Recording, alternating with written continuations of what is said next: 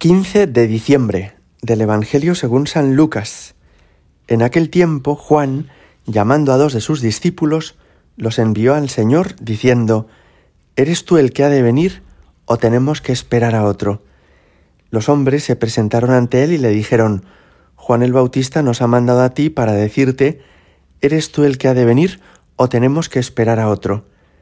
En aquella hora Jesús curó a muchos de enfermedades, achaques y malos espíritus, y a muchos ciegos les otorgó la vista, y respondiendo les dijo, Id y anunciad a Juan lo que habéis visto y oído. Los ciegos ven, los cojos andan, los leprosos quedan limpios, y los sordos oyen, los muertos resucitan, los pobres son evangelizados, y bienaventurado el que no se escandalice de mí. Palabra del Señor. A lo largo de nuestra vida puede haber personas, lecturas, lugares, películas que han significado algo importante en nuestra vida, pero que después de haberlos utilizado, que después de habernos servido de esa lectura, de esa película, de la predicación de esa persona, pues entendemos que ya para nosotros ha pasado ese momento y que ahora ya tenemos que buscar otra lectura, otra persona, otro grupo o lo que sea.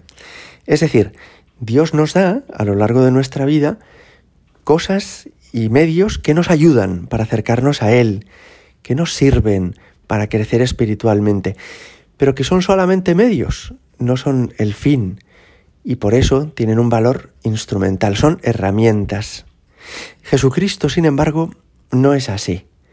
Cuando uno descubre al Señor, no es para una época de nuestra vida, no es para que aprendamos o nos hagamos sus amigos por un tiempo, por unos meses, por unos años, hasta que encontremos después otra cosa o a otra persona mejor. No, no. Jesucristo es la ayuda definitiva. Él es Dios mismo hecho hombre, Él es el único mediador entre el cielo y la tierra, entre Dios y los hombres. Y por eso, cuando uno se encuentra con Él, se afianza esta amistad con Él, nos hacemos suyos y nos hacemos sus discípulos para siempre. Cuando Jesús vino al mundo por primera vez y comenzó su vida pública, los milagros que hizo fueron la prueba evidente de que Él no iba a ser una ayuda más, como un profeta más o como un sabio más, sino que Él es el punto definitivo de la historia. Él es el término de todo el Antiguo Testamento porque Él es la revelación de Dios en persona. Juan Bautista, como hemos escuchado en el Evangelio, envía a dos de los que aprendían de Él para que le pregunten a Jesús si tienen que esperar a otro. Es decir, si Jesús ha venido ya para quedarse definitivamente para ser nuestro Salvador y nuestro amigo y nuestro dueño para siempre, o si después de Él teníamos que esperar a otro. Y Jesús les responde muy claramente, decidle a Juan lo que habéis visto y oído. Los ciegos ven, los cojos andan, los leprosos quedan limpios, los sordos oyen, los muertos resucitan, los pobres son evangelizados. Es decir, no cabe esperar que alguien haga más por vosotros de lo que yo he venido a hacer, le dice Jesús. No cabe esperar que pueda haber en medio de vosotros alguien que os acerque más o mejor a Dios. Soy el punto definitivo de la historia, soy el término de toda la revelación. Fijaos que esto es muy importante, porque sin darnos cuenta podemos terminar tratando a Jesús como si fuera una ayuda más, como si fuera un episodio de un momento de nuestra vida.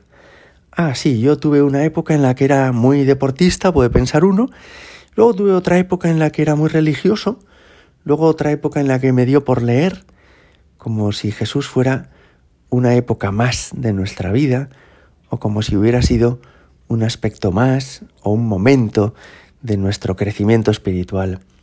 No, Jesucristo es el término, él es el alfa y la omega, dice el Apocalipsis, es decir, como la primera letra del alfabeto y la última letra del alfabeto, Él es el origen de la historia y el término de la historia.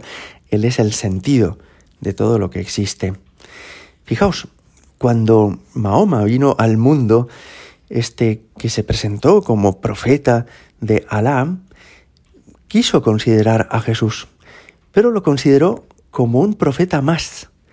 Y dijo, sí, asumo todos los profetas del Antiguo Testamento e incluso asumo a Jesús de Nazaret, pero ahora he venido yo, que yo soy posterior a él y vengo a traeros una nueva revelación de parte de Alá.